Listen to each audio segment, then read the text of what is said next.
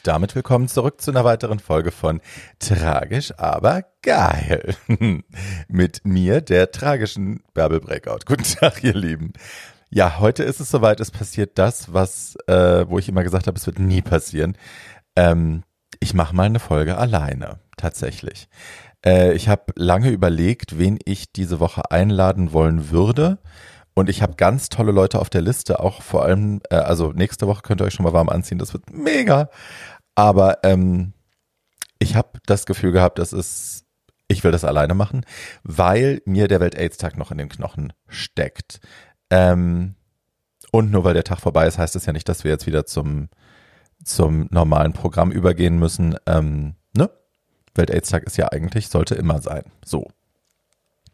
Äh, ich habe ja einen Livestream gemacht am 1.12. abends mit meinem HIV-Schwerpunktarzt zusammen, mit Dr. Ingo Ochlast, um ganz viele Fragen zu beantworten. Wir hatten also über 100 Fragen bekommen, hatte ich gar nicht mit gerechnet. Das war viel größer dieses Jahr. Wir haben das ja 2017 schon mal gemacht und da hatten wir, glaube ich, 10 oder so und mussten äh, dann live den Rest äh, dazu holen. Also dieses Mal war wirklich richtig viel. Ich habe das äh, in Gruppen unterteilt hatte eine Gruppe für Corona, ich hatte eine Gruppe für die PrEP, für PEP, für die Depotspritze, für allgemeine Forschung und dann eben einen sehr, sehr langen, also das war die einzige Fragen-Rubrik, wo ich tatsächlich zwei DIN A4 Seiten vorher ausgedruckt hatte, die ich dann irgendwie sortiert habe, ähm, mit Fragen zu meiner persönlichen Infektion und Geschichte. Und darum wird es heute auch gehen. Also ich habe festgestellt, ähm, mir hat ein ein Mensch geschrieben, den ich sehr schätze auf Instagram. Wir haben uns noch nie persönlich getroffen, aber äh, der schickt mir manchmal nettes Input. Ähm, also ne, keine Kritik, sondern so Gedanken, die er sich so macht, wenn er mir zuhört oder wenn er Dinge mitbekommt bei Insta oder auch im Podcast. Und der meinte, ähm, dass er zum Beispiel nicht die Kohle hat, sich das Buch zu kaufen oder das Hörbuch zu kaufen, also tragisch aber geil 2.0, kurzer Plug, gibt es äh, auf www.barbierecord.com als Buch, als E-Book, als Audiobook, nämlich mittlerweile auch jetzt, also das Hörbuch auch in haptischer Form als USB-Stick zum Mitnehmen und überall reinstecken und anhören. Ähm, sorry für den Plug.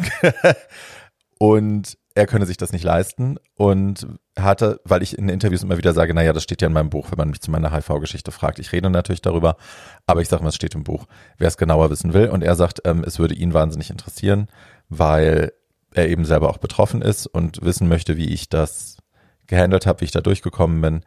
Ähm, aber er kann sich das Buch nicht leisten. Punkt. So. Und ne, man vergisst oft, wie wenig Kohle manche Leute haben ich bin da auf jeden Fall mit Schuld. Ich bin ganz oft, denke ich so, naja, 15 Euro, 16 Euro hat doch jeder. Ähm, eben nicht. Ne? Also wenn man von Hartz IV leben muss zum Beispiel und hier und da noch Ausgaben hat oder als freischaffender Künstler, als Selbstständiger, Solo-Selbstständiger, ähm, jetzt während der Pandemie, ähm, wenn da das System nicht greift und das greift ja oft leider nicht, ähm, sind 18 Euro eine Menge Geld. So, aus diesem Grunde will ich heute einfach mal die Geschichte erzählen. Von Anfang bis Ende. Und, ähm, und so viele der Fragen, die mir dazu gestellt wurden, wie möglich auch mit einbeziehen und mit beantworten. Ähm, ja. Ich habe ähm, die ersten Erinnerungen an HIV so in meinem Umfeld waren tatsächlich schon, also ne, bei uns im Hause wurde zwar nicht Tageszeitung gelesen bei meiner Mutter, aber es gab äh, den Spiegel immer und den Stern als Abo. Und ähm, das war ja gar nicht zu übersehen zu der Zeit. Also es war immer auf dem Cover irgendwie, erst haben sie es, glaube ich, genannt, den schwulen Krebs oder so, ähm, dass sich da in Amerika irgendwas zusammenbraut und eine, eine neue Seuche um sich greift und anscheinend beträfe die nur Schwule. Also man wüsste nicht so genau. Daran erinnere ich mich sehr genau. Das muss naja, Mitte der 80er gewesen sein. Und also ich war sensibilisiert für das Thema auch schon als Kind. Und ich hatte ja meinen ersten, ja, mein, mein erstes Mal quasi mit elf. Und obwohl wir beide so jung waren, also mein Spielgefährte war zwölf, glaube ich, ähm, haben wir trotzdem verhütet. Also wir haben trotzdem Kondome gekauft, sind in die Apotheke gelaufen, waren sehr aufgeregt und haben da ähm, stammelnd und knallrot äh, mit Taschengeld Kondome gekauft, weil wir wussten, also für das, was wir da machen, das ist ein homosexueller Akt und für homosexuelle Akte muss man sich schützen, weil sonst kriegt man AIDS. So, das war unser Wissensstand damals, also ne, nicht besonders informiert und aufgeklärt. Natürlich brauchen zwei Schuljungs sowas in dem Alter wahrscheinlich nicht, äh, wenn sie vorher noch keine sexuellen Kontakte hatten und sonst keine Risikogruppe waren. Aber ähm, ja, wir wollten alles richtig machen, wir haben die Dinger gekauft. Also da war das Thema schon präsent. Und ich habe meinen ersten positiven Freund gehabt mit, ich möchte sagen 14 oder 15. Es war bevor ich aufs Internat gegangen bin. Ähm, der hieß Stefan und ich hatte, hatte den im Nachtleben kennengelernt. Ähm, wir hatten uns irgendwie verknallt und ja, also mich hat das tatsächlich damals nicht gestört. Ich wollte auch nicht, dass es mich stört. Ich wollte definitiv darüber stehen, habe von mir erwartet, darüber zu stehen und hab, bin dann auch einfach drüber gestanden. Punkt. Ähm, es hat mich nie, hat mir keine Angst gemacht in dem Sinne. Das einzige Mal, wo es brenzlig war, war, ähm, wir hatten beide Akne, so. Ähm, er war ein Stückchen älter als ich ein ganzes, aber er hatte trotzdem immer irgendwie so Pickelchen. Und er hat damals für so eine Kosmetikfirma gearbeitet und hatte von denen, es gab so einen Pickelstift, so, also hinten drin war so eine Flüssigkeit, so eine alkoholische Flüssigkeit und vorne dran war so ein ein Kissen quasi, wo die Flüssigkeit sich zusammen konnte. Dann drückte man das quasi auf den ausgedrückten Pickel drauf aus diesem Kissen und das sollte das Ganze dann desinfizieren und helfen, dass der schneller abheilt. Und wir standen zusammen im Bad und drückten auch jeder an seinem Gesicht irgendwie rum. Und er hatte eben gerade irgendwas ausgedrückt und hatte diesen Pickelstifter drauf gestopft und ähm, ich war kurz danach irgendwie mit meinem Pickel fertig und nehme den Pickelstift und drücke den dann eben auch auf meinen. Also ganz klar, Blutkontakt, ähm, wenn auch mit Alkohol dazwischen. Ne? Also es war ja, das Virus hätte, war auf diesem Kissen mit dem Alkohol und, ne? aber es war jetzt kein super hochprozentiger Alkohol. Ähm, so. Und damals nahm man noch keine Medikamente, man war noch nicht unter der Nachweisgrenze, also er war nicht unter der Nachweisgrenze, wir wussten von Nachweisgrenzen gar nichts. Ähm, wann wird das gewesen sein? 93 oder so. Äh, ja, und ich also in Panik, er in Panik. Ich bin dann zum, zu meinem ersten HIV-Test gegangen damals, habe mich testen lassen in Frankfurt, glaube ich, bei der AIDS-Hilfe oder so. Nee, nicht bei der AIDS-Hilfe, das war ein normales, eine normale Praxis. Egal. Auf jeden Fall ähm, auch mein erstes Erlebnis mit, ähm, wie blöd sich Ärzte in dem Kontext manchmal anstellen können. Dazu gibt's später noch eine andere Geschichte. Ähm, weil der Arzt, bei dem ich da war, äh, wie Ärzte halt manchmal so sind, ne, total abgeklärt, total emotionsreduziert. Und ich mit 14, 15 stand da vor ihm und war wirklich aufgelöst und panisch und dachte auch, ich krieg mein Ergebnis jetzt sofort und sagte, nee, das Ergebnis kriegen sie in einer Woche oder in zwei, müssen sie nochmal wiederkommen. Und äh, dann wollte er wissen, was, was denn war, was Risikokontakt war. Dann habe ich wahrheitsgemäß gesagt, naja, mein Freund ist äh, positiv. Und wir haben eben diesen Pickelstift ausget ausgetauscht aus Versehen direkt nacheinander und dann lachte und sagt, ja, da kann das gut passieren. Und drehte sich so weg. und ich stand da und dachte, okay, wow. ähm, schön. Dann gehe ich jetzt mal nach Hause und bringe mich um. Ja. Ich war sehr, sehr ängstlich und ähm, bin dann ein, zwei Wochen später wieder hin, habe mein Ergebnis abgeholt, dass es negativ war. Aber das werde ich nicht vergessen. Und das habe ich auch nicht vergessen dann. Also ich habe dann natürlich immer alles tunlichst vermieden. Stefan war auch dann extrem ähm, alarmiert und wir haben dann, wenn wir Sex hatten, also mit zwei Gummis und so, es war echt, wir haben immer versucht, alles richtig zu machen. Ähm, ja. Und so war ich, also ich hatte keine Berührungsängste mit dem Thema, auch danach nicht. Ich hatte danach immer wieder auch Affären oder äh, zumindest Sex mit, ähm, mit positiven Männern, wo ich es wusste, immer safe, habe immer auf mich aufgepasst, das war nie ein Problem.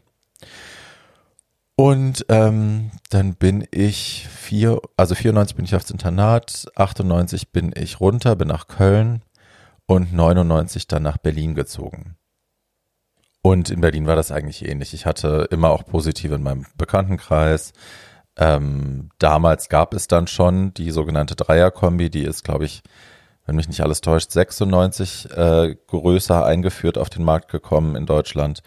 Ähm, und das war das erste die erste Medikamentenkombination, die tatsächlich gewährleistet hat, dass ähm, naja, das Virus unterdrückt wird im Körper und dass die Leute endlich eine, eine, also eine Lebensqualität zurückbekommen haben und auch eine normale Lebenserwartung langsam bekamen. Ich glaube nicht, dass das von Anfang an so war, wie es heute ist, dass die Lebenserwartung dieselbe ist.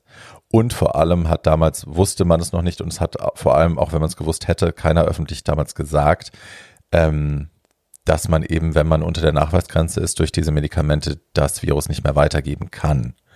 Ähm, das wussten wir damals nicht. Also auch Menschen, die schon lange dann auf dieser Dreierkombi waren und unter der Nachweisgrenze äh, haben, wenn sie auf Safer Sex geachtet haben, mit anderen Menschen nach wie vor Kondome benutzt und das Ganze äh, Trara gemacht. Ähm, Trara soll jetzt nicht abwertend sein. Ähm, ja, so, das war das.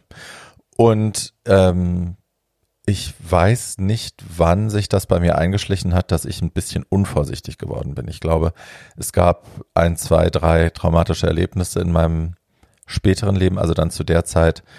Und ich habe so, naja, ich habe Verhaltensweisen entwickelt, wo ich heute sehe, im Retrospektiv sehe, dass ich mich da versucht habe, selbst zu bestrafen, also mich dafür versucht habe zu, zu züchtigen. Ähm, was ich sonst in meinem Leben so für eine Kacke baue oder was, wie ich anderen Menschen erlaube, mich zu behandeln. Und ähm, wenn ich so meine Biografie rückwärts anschaue, ähm, überschneiden sich so verschiedene Ereignisse mit anderen Ereignissen. Ich, also immer wenn irgendwas Schlimmes in meinem Leben passiert ist, was Traumatisches, beginne ich relativ zeitgleich ähm, mit massiverem Drogenkonsum, mit härterem Feiern, mit äh, riskanten sexuellen Geschichten, ungeschützten sexuellen Geschichten. Also die Parallelen lassen sich ziehen, die sind da.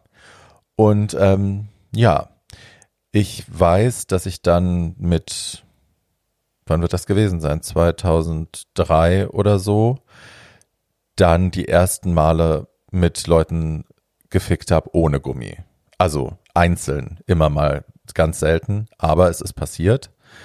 Und dass ich wahnsinnig schockiert war von mir und gleichzeitig hatte das was sehr Verruchtes. Ne? Es war so ein bisschen, oh, ich bin ein, bin ein böses Mädchen. und ja. Und also, was heißt lustig? Aber absurderweise hat mich der Gedanke zu sterben nicht wahnsinnig abgeschreckt. Es hat mich dann eher irritiert, als mir jemand erzählt hat, dass ähm, man kein Sushi essen darf, wenn man positiv ist, kein rohes Fleisch. Und ich liebe alles, was roh ist. Also rohes Fleisch, rohen Fisch. Ähm, könnte ich wirklich den ganzen Tag lang essen. Und das hat mir zu denken gegeben, dass mich das mehr schockiert hat als die Tatsache, dass äh, ich mit Medikamenten leben werden würde oder eine begrenzte Lebenserwartung haben könnte oder so, dass ich mein Leben so einschneidend verändern könnte zum Negativen durch eine Infektion. Das war mir relativ bums. Ähm, aber die Tatsache, dass ich dann äh, kein rohes Fleisch und keinen rohen Fisch mehr essen wollen dürfte, dürfen wollte, dürfen, dürf, ja, sie, ihr wisst schon, was ich meine. Ähm, das hat mich nachhaltig geschockt. Und dann habe ich mich über mein eigenes Verhalten erschrocken und habe gedacht, wow, Bärbel, guck mal, äh, du bist dir selber nicht so wichtig, aber äh, wenn es ums Essen geht, dann, ähm, dann denkst du doch wieder darüber nach, ob das jetzt alles irgendwie so gut ist. Ja, psychologisch fragwürdig, aber Realität damals. Und ähm, ich war dann wieder in einer Beziehung. Ich war dann in zwei, drei Beziehungen, die auch alle an die Wand gefahren sind, mehr oder weniger. Und habe dann ähm, 2005 einen jungen Mann kennengelernt auf einer Party. Äh, Freundin, also eine Drag-Freundin von mir hatte, die wohnte mit äh, einem anderen Freund von mir zusammen in der WG und die Freundin hatte Geburtstag und hatte eben so ihren engeren Freundeskreis eingeladen. Und äh, als ich dann da war, war es nicht mehr nur der enge Freundeskreis, sondern da war dann tatsächlich die ganze Haute Volée Berlins also des Schwulen Berlins, versammelt. Und wir saßen da auf so einem Matratzenlager und haben äh, lustig die Welt erklärt und Rotwein getrunken und Koks gab's auch. Und ähm, ja, wir hatten einen wunderschönen Abend. Und ähm, der eine Freund von mir, der da auch wohnte, dessen Freund aus jüngeren, also ich will jetzt nicht sagen Jugendtagen, weil ne, die waren keine, die waren keine Kinder mehr, als sie sich kennengelernt haben, sondern eher schon schwule Teenager. Aber so, der beste Kumpel aus der Zeit war jetzt irgendwie äh, zu Besuch in Berlin und ist für ein paar Tage bei denen untergekommen. Und der war sehr, sehr hübsch. Der war sehr, sehr, sehr hübsch. Und äh, ja, ich bin ja nun keine, keine Flirterin. Ich kann nicht, wenn ich Interesse an jemandem habe, dann normalerweise äh, mein, meine normale Reaktion ist dann so zu tun, als würde ich überhaupt kein Interesse haben und den tunlichst ignorieren, was natürlich total dämlich ist, aber hey, äh, da kann ich nicht aus meiner Haut. Ähm, der hatte aber Gott sei Dank Interesse an mir und äh, hat dann ne, hat dann irgendwie das Gespräch gesucht und dann haben wir uns unterhalten und haben auch irgendwann angefangen zu knutschen. Und ähm, als dann irgendwann klar war, dass wir gerne auch mehr machen wollen würden, haben wir uns dann verabschiedet da von der Party. Ich wohnte nicht weit, sind zu mir gelatscht und ähm, ja, sind dann da auf die Couch bei mir. Ich wohnte damals noch mit, mit einem Ex-Freund von mir zusammen. Und ähm, der schlief in meinem Bett und dann haben wir also das, die Wohnzimmertür zugemacht und haben uns auf der Couch äh, amüsiert.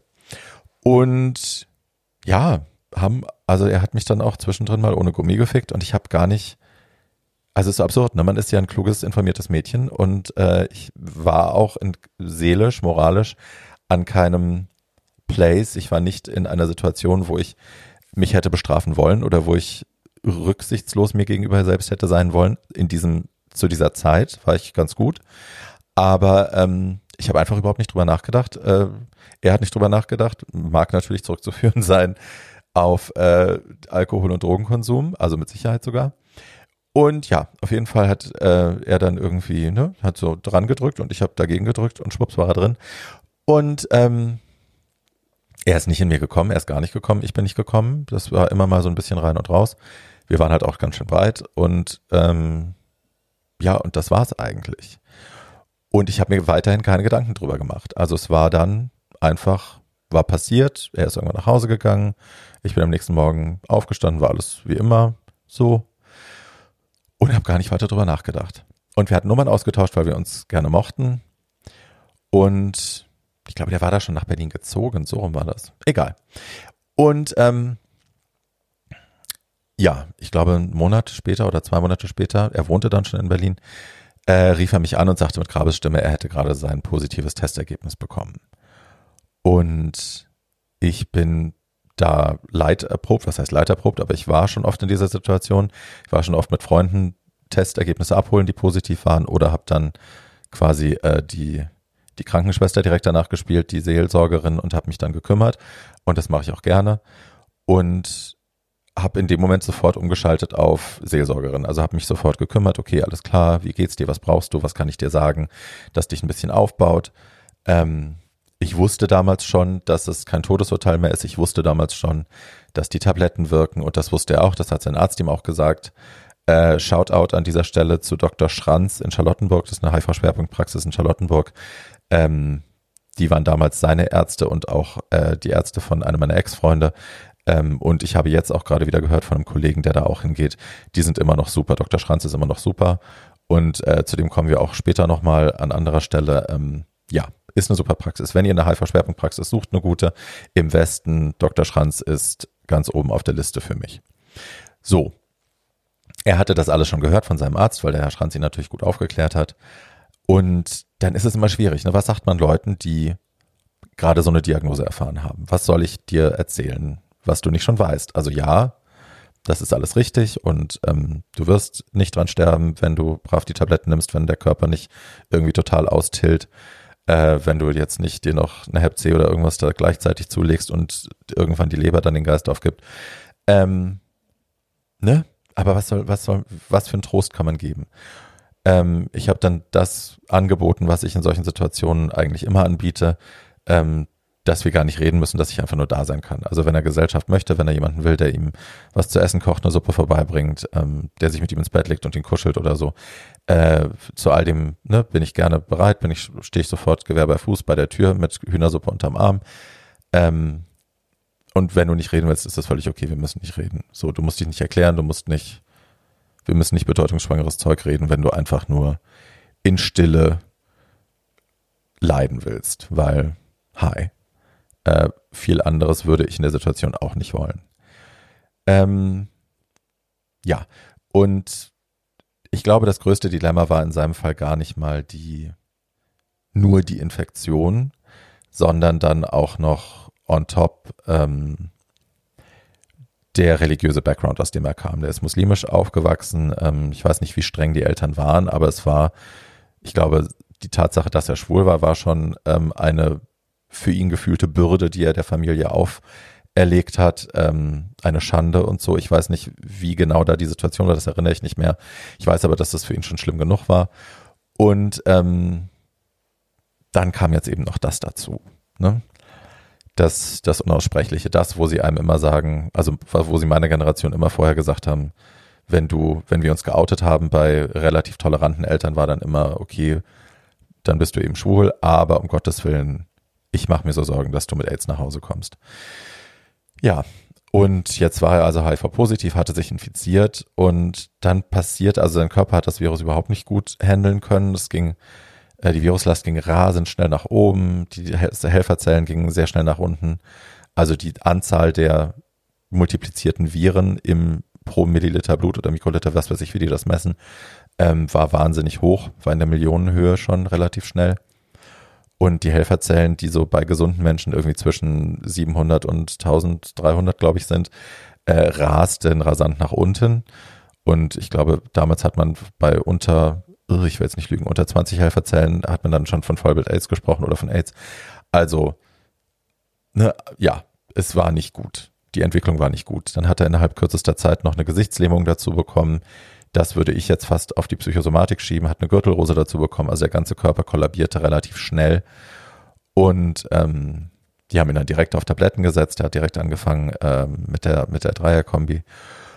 Und der Körper fing sich dann wieder, die Werte normalisierten sich, das alles stabilisierte sich, aber er war halt einfach im Arsch. So. Und aus irgendeinem Grund klickte es bei mir nicht. Aus irgendeinem Grund klickte bei mir nicht, ach Mensch, du hast doch gerade mit dem Typen Sex gehabt ohne Gummi vor gar nicht allzu langer Zeit. Der hat kurz danach den Test machen lassen. Ich sollte mich vielleicht auch mal testen lassen. Darauf bin ich nicht gekommen. Ich war beschäftigt mit mich sorgen, mich kümmern und habe nicht an mich gedacht aus irgendeinem Grund. Äh, jetzt nicht, weil ich so wahnsinnig selbstlos bin, sondern es ist mir einfach entfallen. Bums. Ähm, ich hatte keine Symptome. Also ich weiß, ich habe mich in dieser Nacht infiziert. Es gab keine anderen Risikokontakte davor oder danach in einem nennenswerten Zeitraum. Ähm, ich war davor ja in besagter Beziehung, der Mensch, der noch bei mir in der Wohnung wohnt und auch da gab es keine Risikokontakte, äh, weil wir keinen Sex hatten. So, ja, also, ne? Ich habe mir keine Sorgen gemacht, ich habe nicht weiter darüber nachgedacht und ich hatte, wie gesagt, keine Symptome. Normalerweise kriegt man ja, wenn man ähm, wenn man sich mit frisch mit HIV infiziert, kann man Symptome bekommen, die einer Grippe ähneln, also geschwollene Lymphknoten, Fieber, Nachtschweiß, Schüttelfrost, Gliederschmerzen, der ganze Spaß. Ähm, und ich hatte nichts davon. Ich glaube, ich hatte Nachtschweiß, also ich hatte auf jeden Fall dann Nachtschweiß die nächsten zwei Jahre oder so nach der Diagnose. Das ist äh, bei, ja, ich habe das ja nicht therapiert, ich habe ja lange keine Medikamente genommen, ähm, dann ist das eine relativ normale Begleiterscheinung und eine sehr hässliche, lästige, weil man nachts einfach alles nass schwitzt, als hätte man großes, hohes Fieber, aber hatte ich nicht. Ich hatte einfach nur, ich habe geschwitzt wie ein Schwein. Bums. Ähm, ja. Und ich habe nicht weiter darüber nachgedacht. Allerdings muss ich auch dazu sagen, ich hatte einen sehr unsteten Lebenswandel zu der Zeit. Das habe ich ja gerade schon erwähnt. Ich war wahnsinnig viel feiern. Ich habe sehr wenig geschlafen. Ich habe sehr viel Drogen genommen, sehr viel getrunken. Und ob mein Körper jetzt in der Lage gewesen wäre, mir solche Signale zu senden und ich hätte die wahrgenommen, inmitten all des komatösen, äh, ich habe einen Kater, ich habe drei Tage nicht gepennt, ich bin ewig auf Speed oder auf Koks oder auf was weiß ich was. Ähm, und komme zwischendrin mal zum Schlafen und mein Körper fühlt sich an, als hätte ich ihn zehn Stunden durchgeprügelt. Wer will dann noch wissen, woher dieser, dieses Gefühl kommt, dieser Körperkater? Kommt er jetzt vom Alkohol, kommt er von den Drogen, kommt er vom Schlafentzug oder ist er irgendwas anderes, worüber ich mir Sorgen machen musste? Ich glaube, das ist mir einfach, ähm, ja. Ich meine, ihr merkt, ne, ich war zu der Zeit nicht Herrin meiner selbst. Ich war in einem dunklen, dunklen Tal unterwegs und habe äh, sehr viel autodestruktive Dinge gemacht und habe nicht mitgeschnitten, was da passiert. Äh, wer sich Sorgen macht, an dieser Stelle kurz der Einwurf. Ich äh, bin heute drogenfrei, also ich trinke gerne noch ein Gläschen Wein oder auch fünf in der richtigen Gesellschaft, aber ähm, ja, ich kokse nicht mehr, ich nehme keine anderen Drogen mehr, das ist alles für den Moment und für die letzten Monate schon ähm, gehört es der Vergangenheit an. Ich habe in den letzten zwei Jahren oder drei Jahren alles versucht, massiv zu reduzieren und hatte dann immer noch mal so, ne, nach ein paar Monaten Abstinenz immer noch mal so einen Rückfall. Und ist jetzt aber, seit der Lockdown begonnen hatte, hatte ich den letzten kleinen Ausrutscher, ist hier Sense. Also der erste Lockdown ähm, ist jetzt Sense. Und ich glaube, das ist jetzt auch dauerhaft, hoffe ich. Knock on wood. Aber ja, das nur zwischendrin. Das nicht, dass ihr euch Sorgen macht, dass ich immer noch so ein, so ein äh, autodestruktives Mädchen bin. Ähm, wo war ich? Ach ja. Genau, und äh, ich wähnte mich symptomfrei, ich wähnte mich äh, gesund, habe mir keine großen Sorgen gemacht. Mir war aber klar, dass mein Verhalten nicht immer eindeutig war, nicht immer safe war. In der Vergangenheit, das hatte ich ja schon erzählt. Und ähm, dass irgendwann mal wieder ein Test ran müsste. So. Und ich bin dann, ähm, irgendwann war ich im Berghain und lief da so rum und da war ein schwules Pärchen, das ich sehr, sehr gern mochte. Ähm, der eine war, weiß gar nicht, was der gemacht hat, der war auf jeden Fall super hot. Und der andere ähm, war, ich meine, Physio, nee, Heilpraktiker war der, genau. Und ähm, der ging sehr offen damit um, dass er positiv war. Äh, wir haben, also wir kannten uns nur aus dem Berghain, aber ich gehörte immer zu denen, die da nicht wenig getanzt haben, sondern eher immer so an der Seite, Seite saßen und äh, tiefe Gespräche mit irgendwelchen Leuten geführt haben. Ähm, hi. Und der erzählte mir das und dann habe ich gefragt, ach echt toll, und wie hast du, also was heißt toll? ich, hoffe, ich hoffe, ich habe nicht gesagt, ach ja toll, das ist mir jetzt gerade rausgerutscht. Ähm, aber ich wollte dann wissen, wie er das erfahren hat. Und dann sagte er, naja, er hätte eben über längere Zeit immer wieder festgestellt, dass seine Lymphknoten so geschwollen seien. Und dann fasse ich mir so unter das Kinn, wo man da halt immer so hinfasst, wenn man die Lymphknoten überprüft und sagte, nö, also die sind, im, also die sind normal, glaube ich. Und dann sagt er, ja, aber meine waren vor allem in der Leistengegend immer so geschwollen. Und ich will jetzt hier nicht behaupten, dass das ein HIV-typisches Ding ist, dass ihr euch jetzt panisch machen sollt, wenn ihr geschwollene Lymphknoten in der Leiste habt oder äh, fein seid und keinen Test braucht, wenn ihr keine geschwollenen Lymphknoten in der Leiste habt. I don't know what that means. Ich weiß nur, er sagte, seine waren geschwollen und ich so, das war eher so ein, so ein äh, sexy Play-Ding. Sagte, ja, kontrollier doch mal meine. Und dann ähm, fasst er mir tatsächlich dann quasi in die Hose und drückt bei mir an der Leiste rum und sagt so, hm, also, lass dich doch mal testen. Und da war der Abend natürlich für mich vorbei.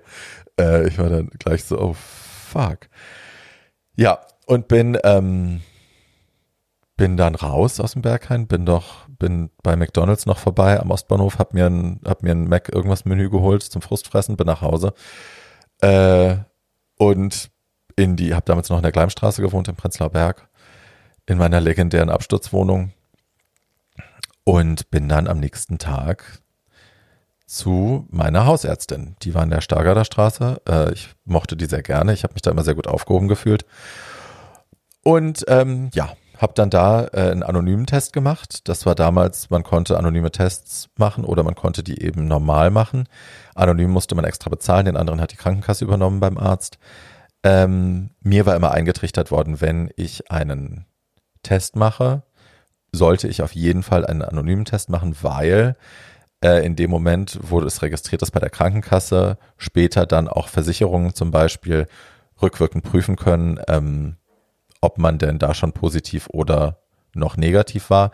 Wenn man zum Beispiel positiv ist, kann man oder konnte man damals, ich weiß nicht, wie das heute ist, ich glaube, es ist nach wie vor so, zum Beispiel keine Lebensversicherung mehr abschließen oder keine Berufsunfähigkeitsversicherung mehr, weil, oder weil sich das Risiko erhöht, würde man extrem andere Tarife bekommen. Ähm, damals war es auch noch ein Issue mit Krankenkasse wechseln, äh, Tarif wechseln und so. Krankenkasse durfte man, glaube ich, nicht, nicht wechseln damals, wenn man positiv getestet war. Also ich wollte auf jeden Fall erstmal im Falle eines positiven Testergebnisses alle meine Schäfchen ins Trockene holen, erstmal äh, durchrechnen, bin ich bei der richtigen Kasse, bin ich da gut aufgehoben, habe ich alle Versicherungen, die ich brauche und dann die vorgeschriebene äh, Zeit, die man verstreichen lassen muss, ähm, warten und dann erst quasi den positiven Test offiziell machen. Und ähm, ja, dieser Art vorbereitet bin ich dahin und ähm, bin dann zur, zur Blutabnahme und äh, dann eben kurz später, das war dann, waren dann keine ein, zwei Wochen mehr, glaube ich, sondern wahrscheinlich vier Tage oder so, das war dann schon schneller als bei meinem ersten und äh, bin dahin und wer jemals einen HIV-Test gemacht hat, wird sich erinnern, wie sich das anfühlt. Es ist immer die Hölle, weil man sitzt im Wartezimmer und man bezieht alles, jeden Blick, jeden, jeden einem zugeworfenen Blick, die Art, wie die Sprechstundenhilfe das Gesicht verzieht, wenn du deinen Namen sagst, ähm, beziehst du sofort panisch, also zumindest ich bin so, war so, bezieht man panisch auf das Testergebnis. Man denkt immer, um Gottes Willen, jetzt hat sie so, so mitleidig zur Seite geschaut, ich bin auf jeden Fall positiv. Der Test ist auf jeden Fall positiv. Und das hatte ich hundertmal vorher gemacht. Ne? Ich hab, bin zigmal getestet worden und immer habe ich alles so gedeutet und trotzdem waren die Tests immer negativ. Aber dieses eine Mal äh, wollte das einfach nicht aufhören. Also erst, der hat eine Schule Sprechstundenhilfe vorne und ähm, der guckte schon, also als ich reinkam, sagte ja, äh, so und so mein Name, machte er schon so, hm, ach ja, dann setzen Sie sich mal bitte hin. Und da dachte ich schon so, oh fuck. Äh, das ist jetzt nicht die Reaktion, auf die ich gehofft hatte. Dann habe ich mich hingesetzt und das, man konnte aus dem Wartezimmer super in so einen Flur gucken und da waren zwei Sprechzimmer. Also links eine Ärztin und in der Mitte eine Ärztin und rechts war die Sprechstunde. Also der, der Tresen von der Sprechstundenhilfe. Und ich guckte da eben so rein und wartete nervös und ähm, da, da huschte die Ärztin aus dem Sprechzimmer links, huschte quasi so in die Mitte, klopfte an die Tür von der Ärztin im Sprechzimmer rechts, dann kam die rausgehuscht, dann tuschelte man. Die Sprechstundenhilfe kam dazu, man tuschelte mit und dann guckten alle drei in meine Richtung. I'm not kidding. Das ist wirklich passiert. und ich so, oh fuck, alles klar. Du bist es, Bärbel, du bist es, du hast es, du hast es geschafft. Hast du was, dann bist du was. So. Äh, dann tuschelte man weiter ähm, schaute wieder in meine Richtung, dann verschwand die eine in das Büro links, die andere ins Sprechzimmer geradeaus und die Sprechstundenhilfe wieder in den Tresen und rief prompt meinen Namen aus. So, ich soll bitte ins Sprechzimmer. Ich glaube links oder Mitte, das weiß ich nicht mehr. So, und dann musste ich also dahin. Und dann wusste ich jetzt schon, alles klar, das wird jetzt wahrscheinlich das, was es war. Und dann setze ich mich dahin und ähm, dann schaut mich die Ärztin an und sagt, ja, also, äh, das Testergebnis ist positiv. Stille. Und ich so, mhm. okay. Und wartete. und sie schaut mich so fordernd an und ich gucke sie an und denke mir so, okay, kommt da jetzt noch was? Und nö, kam nichts. Und dann blafft sie mich so an. Ja, wollen Sie mich jetzt nicht irgendwas fragen? Und ich so, äh, ich dachte, sie erzählen mir irgendwas, irgendwie so, was ich darf, was ich nicht darf, blablabla. Ich meine, wie gesagt, ich wusste ja schon eigentlich das Wichtigste, aber ich war halt noch nie selbst in der Situation. Ich hätte jetzt ganz gut irgendwie so ein bisschen auf den Arm gekonnt. Mich hätte man ganz gut äh, mal abholen können und mir erklären, du, ist alles nicht schlimm. Ein bisschen Empathie wäre wahnsinnig schön gewesen. Ich habe jetzt gerade, äh, ich hatte ja die Jungs von Kuntergrau hier im Podcast und die haben jetzt gerade die letzte Folge ähm, der dritten Staffel bisher äh, ist die, wo einer der Jungs erfährt, dass er, Spoiler Alert, HIV-positiv ist. Und ähm, das hat mich wahnsinnig gerührt. Ich habe das mir die Folge angeschaut und wie die Ärztin mit ihm da umgegangen ist, das ist genau das, was ich gebraucht hätte. Also empathisch, mitfühlend, liebevoll fast, obwohl man sich nicht kennt, ähm, ihm Raum geben, ihm die Zeit geben, Fragen zu stellen, ihm die Zeit geben, das für sich selbst zu verarbeiten, jedwede Hilfe anbieten, aber sich nicht aufdrängen. Genau so muss das laufen. Und äh, bei mir war es halt das genaue Gegenteil. Also ja, eine furchtbare Erfahrung.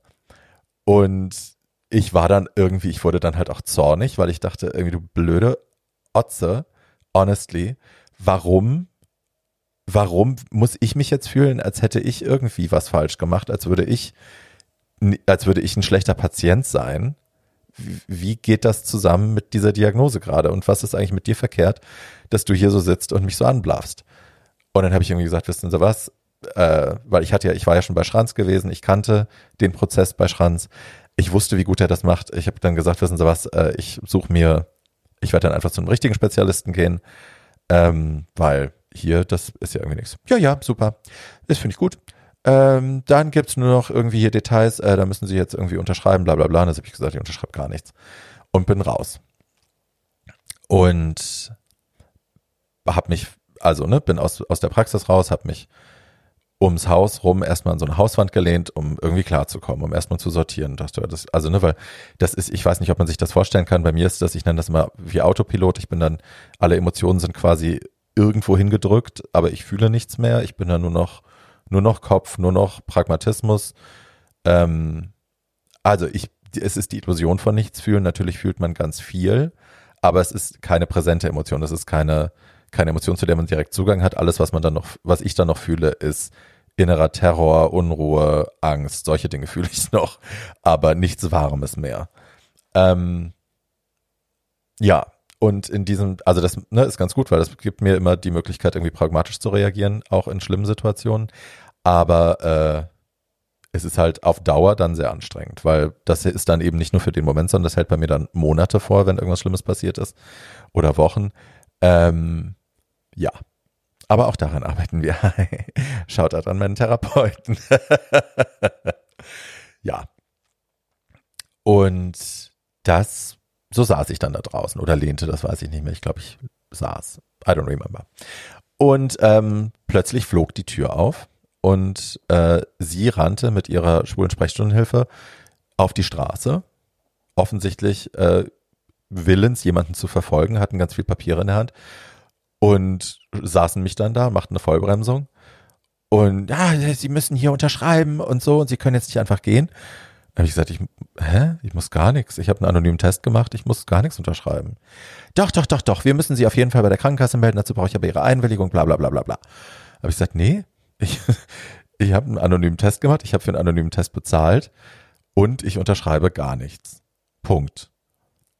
Das geht nicht und so, sie ruinieren meine Karriere, äh, das kann nicht sein, ich muss sie melden, das ist meine Pflicht als Ärztin und das hat, ich habe natürlich in meinem Zustand, ich war ja komplett, stand ja komplett neben mir, habe das alles nur so halb geschnallt, was sie mir erzählt und ich habe auch nicht zusammenfügen können im Kopf, warum das jetzt gerade passiert und was sie da, warum sie das von mir will.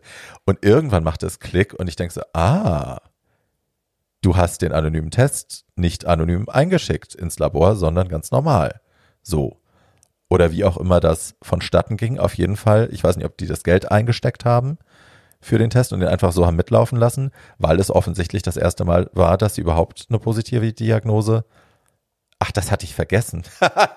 das war der tollste Moment überhaupt von dem von dem ganzen Aufeinandertreffen da in der Praxis, weil äh, sie dann sagte, ähm, als ich dann irgendwie sagte, als ich sie angeblafft habe, ob sie mir nicht irgendwie mal was sagen will und dass es ja nicht sein kann, dass ich hier sitze und äh, sie quasi von mir erwartet, dass ich die Unterhaltung trage oder mir die Informationen hole, die ich brauche und sie mir nichts anbietet. Und darauf blaffte sie mich dann nämlich an. Das war ja der Knüller überhaupt. Entschuldigung, das ist das erste Mal, dass ich sowas machen muss. Woraufhin ich dann auch sagte, ja, äh, für mich auch. Es ist das erste Mal, dass ich so eine Diagnose bekomme. Genau, und darauf aufbauend, war, deswegen war das dann draußen so absurd. Also mir war dann klar geworden, alles klar, das ist das erste Mal, dass die so ein positives Ergebnis übermitteln mussten, die ganze Praxis. Deswegen auch das Bohai vorher äh, im Sprechzimmer, weil die beiden Ärztinnen sich offensichtlich gegenseitig äh, die Arschkarte zuschieben wollten, wer die Nachricht jetzt überbringen muss. Deswegen war die, glaube ich, auch so pisst. Ähm, ja, und ich glaube, die hatten einfach entweder die Kohle eingesteckt und den Test so mit durchgeschickt, weil sie dachten, naja, es wird ja eh nichts sein. Die sind bei uns immer negativ. Oder äh, es war ein Versehen oder sie, weil es das erste Mal war, waren sie einfach so aufgeregt und wollten alles richtig machen und wussten halt nicht, wie es richtig geht. Das kann auch sein. So oder so hätte es nicht mein Problem sein dürfen in dieser Situation. Also man muss mal darüber nachdenken, äh, was das für eine Diagnose damals noch war. Also ja, wir wussten schon, dass so und so und so, aber viele von uns wussten das eben nicht. Viele von uns wissen das ja heute noch nicht. Und hätte da jemand anderes gestanden, jemand mit einer anderen psychischen Konstitution als ich und mit weniger Vorwissen, was hätte dieser Mensch danach getan, nach dieser Diagnose und dieser Behandlung?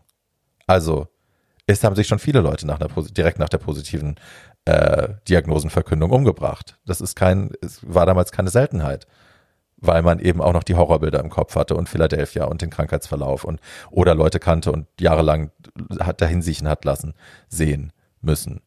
Also, ja, ihr merkt, ich reg mich auf, aber auch zurecht, weil es wirklich, also es war unfassbar, unfassbar. Aber der Zorn war gut. Der Zorn hat mir auch geholfen, dass nicht ähm, mich nicht sofort als Opfer zu fühlen oder so, sondern ich, ne, ich konnte das ganz gut, äh, konnte mich an dieser Wut so ein bisschen festhalten und habe ihr dann gesagt, also ich gehe jetzt nach Hause und äh, ich werde nichts unterschreiben jetzt, können Sie mich auch nicht zu zwingen. Ich gehe jetzt nach Hause, ich werde jetzt alles prüfen, was ich zu prüfen habe, Versicherungen, bla bla bla.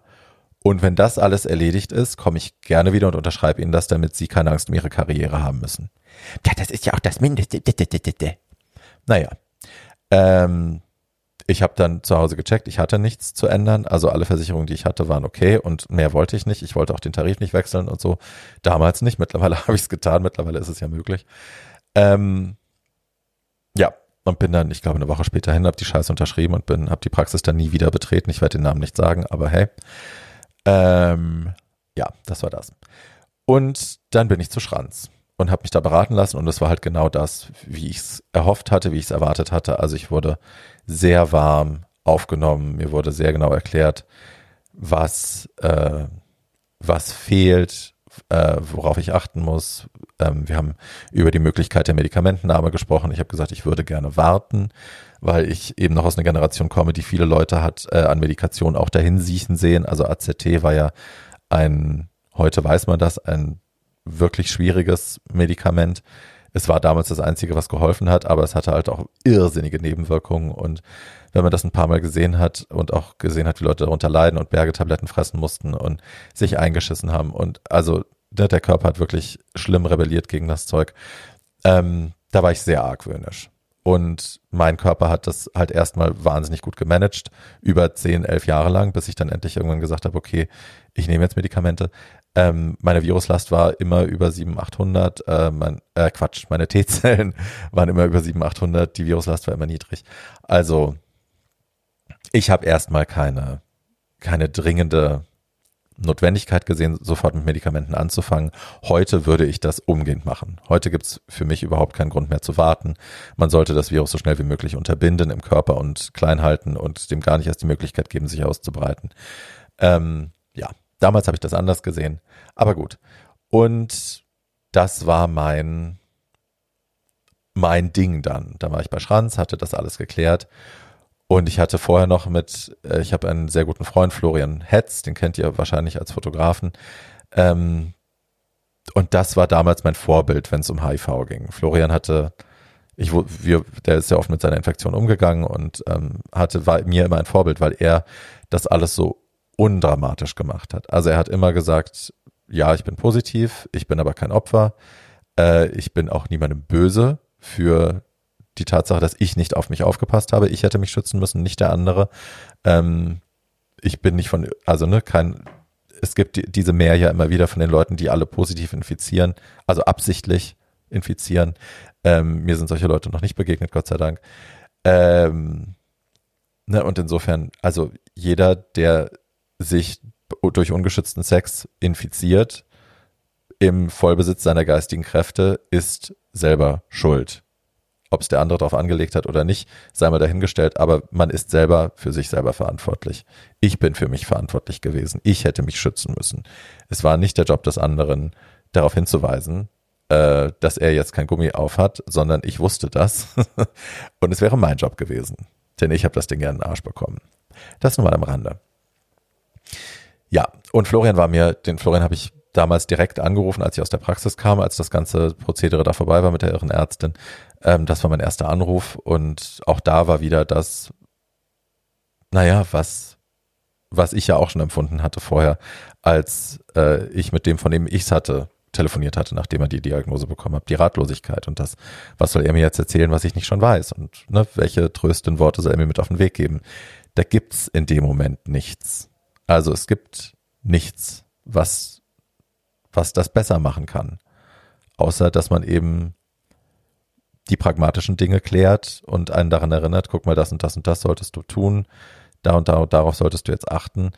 Und der Rest ist in guten Freundschaften dann einfach da sein, Raum geben, da sein und Hilfe anbieten, wenn sie nötig ist, wenn sie gewollt wird. So.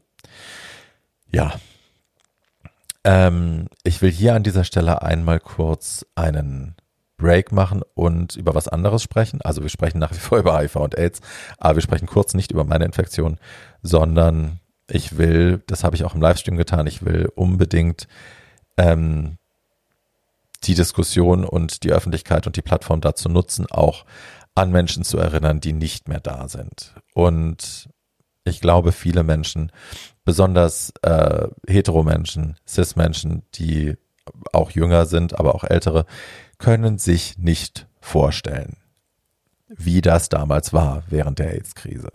Ich glaube und ich weiß, viele schwule Männer aus dieser Zeit haben auch Verdrängungsmechanismen entwickelt, die sie brauchen, um damit klarzukommen. Viele reden darüber nicht mehr so oder haben die Emotionen auch weit weggeschoben, weil es äh, anders vielleicht nicht geht. Ähm, ich will das aber heute machen. Ich will darüber reden, weil ich mich verpflichtet fühle als Überlebende, als jemand, der die Gnade hatte, spät infiziert zu werden und dadurch Zugang zu den lebensrettenden Medikamenten zu haben. Ich fühle mich verpflichtet daran zu erinnern, wie es vorher war.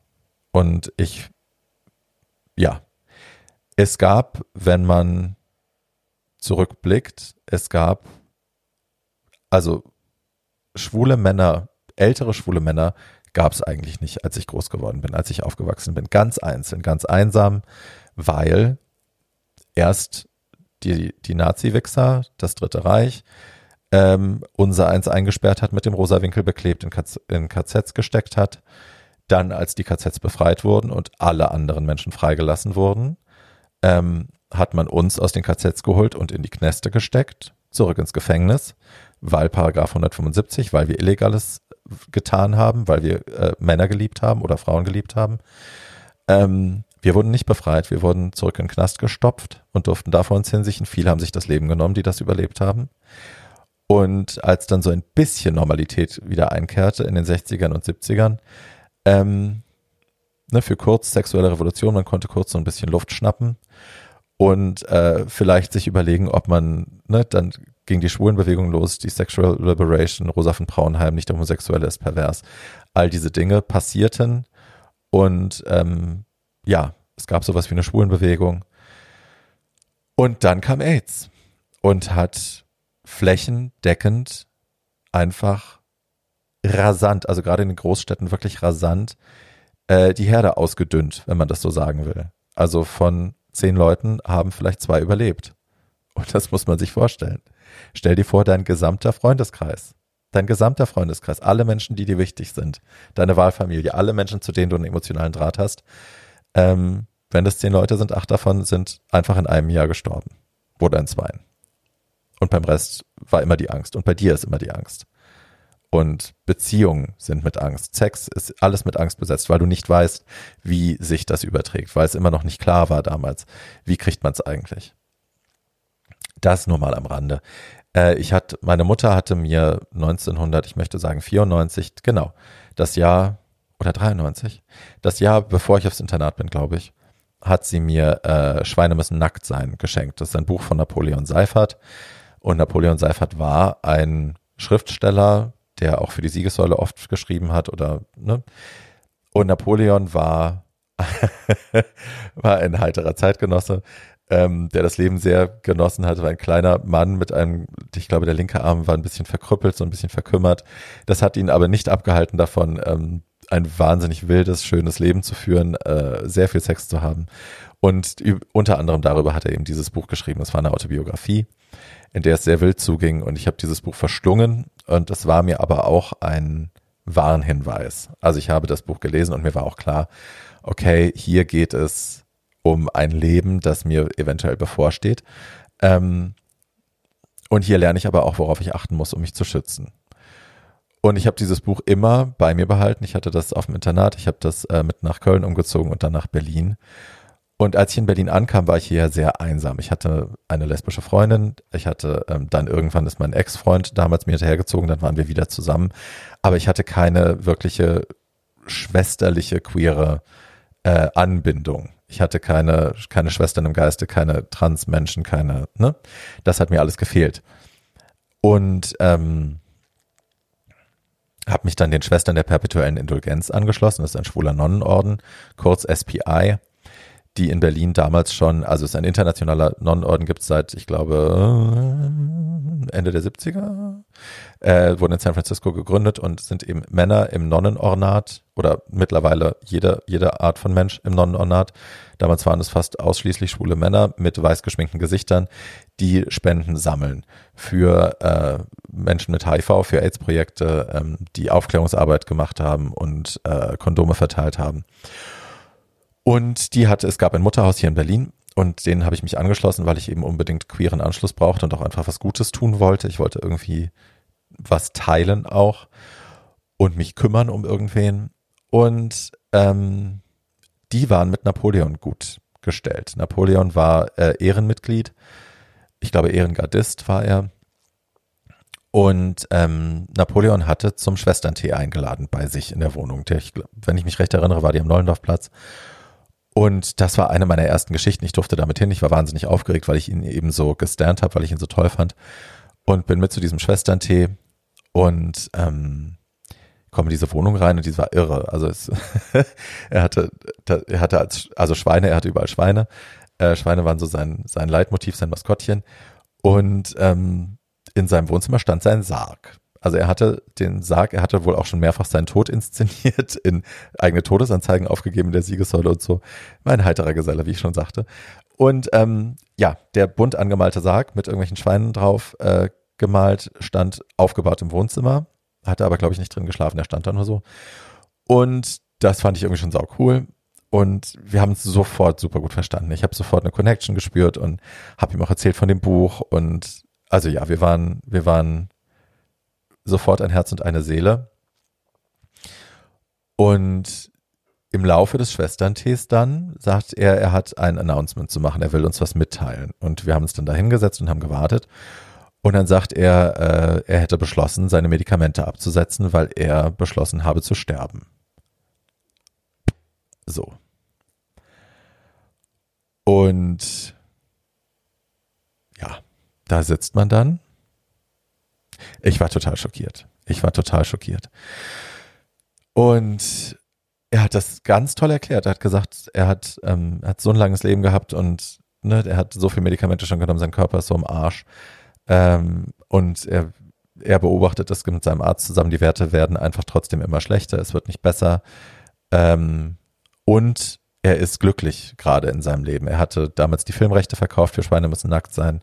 Er war frisch verliebt und er wusste, es wird so schön wie es jetzt ist, wird es nie wieder, sagte er.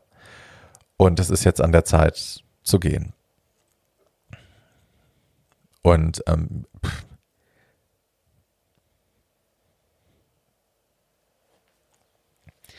und er ist dann, also ich habe das nicht, ich habe es nicht hinnehmen können. Ich war total, war total fertig und habe ihn dann, habe ihm das auch gesagt und dann hat er mich an die Hand genommen und ist mit mir in seine Küche und hat ähm, Napoleon war dafür berühmt, in den 80ern wilde, wilde, wilde Partys im, in seiner Wohnung zu geben in Westberlin. Und die ganze kreative Haute Volée Berlins ging da ein und aus. Alle Menschen, die irgendwie Rang und Namen hatten, die was bewegt haben, die Potenzial hatten, die Hoffnung hatten, ähm, waren alle Gast bei ihm und ähm, haben seine Küche, also die Tapete in der Küche, als Gästebuch benutzt.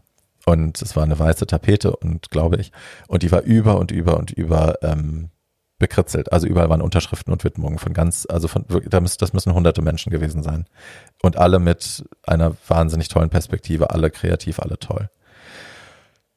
Und ich stehe da und denke mir, mein Gott, warum zeigt er mir das? Aber wie aufregend, wie faszinierend und lese die ganzen Namen und fall von einer Ohnmacht in die andere, wer da alles steht. Und dann gucke ich ihn an und dann lächelt er und legt den Kopf so traurig zur Seite und lächelt mich an und sagt, ja, alle tot alle tot.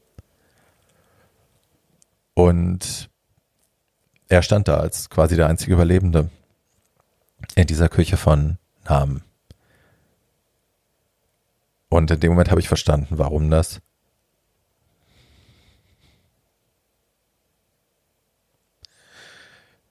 Warum das für ihn so eine Bedeutung hatte. Und warum er so müde war davon, zu überleben. Warum er keinen Bock mehr hatte, weiterzumachen. Und wir haben uns dann da verabschiedet. Und wir sind dann noch, wir Schwestern sind danach ins Café Positiv gegangen und haben da versucht, das zu verarbeiten zusammen. Und ich struggle heute noch, wie ihr merkt.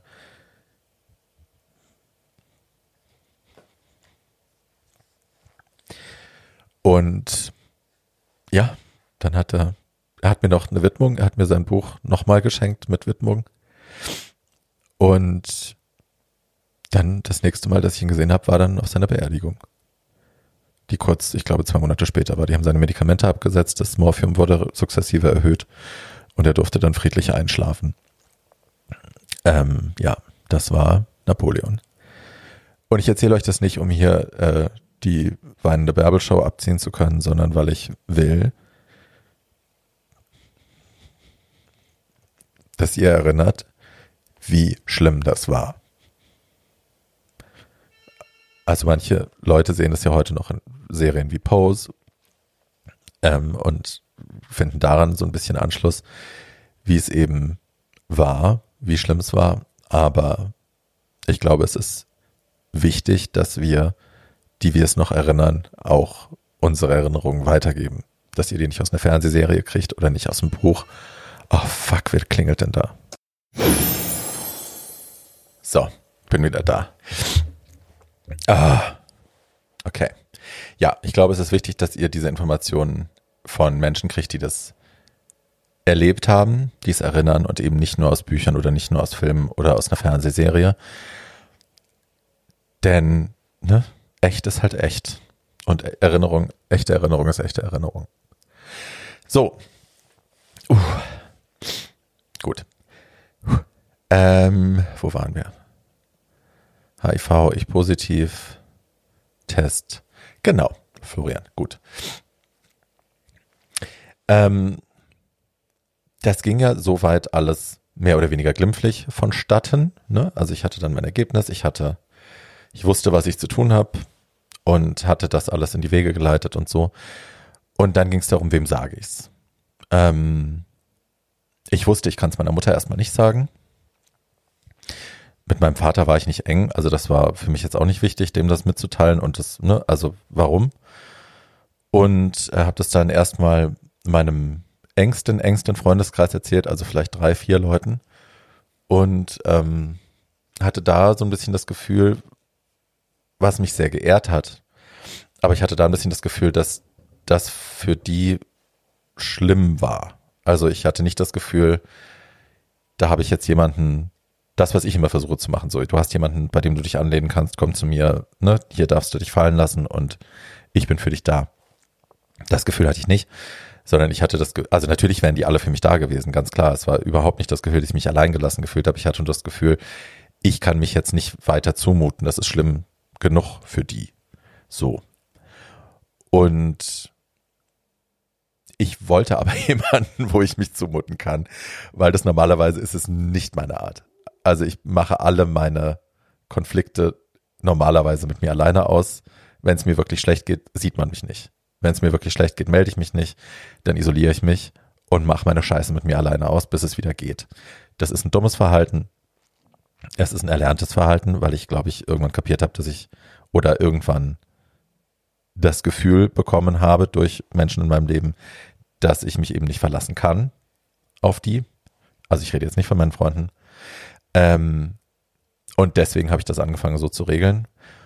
Und ja, das ist ein blödes altes Muster, das bis heute noch nachwirkt. Ich versuche dem entgegenzuarbeiten, aber hey, damals war das noch sehr aktiv.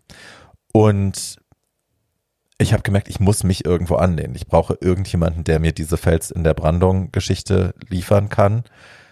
Aber wen?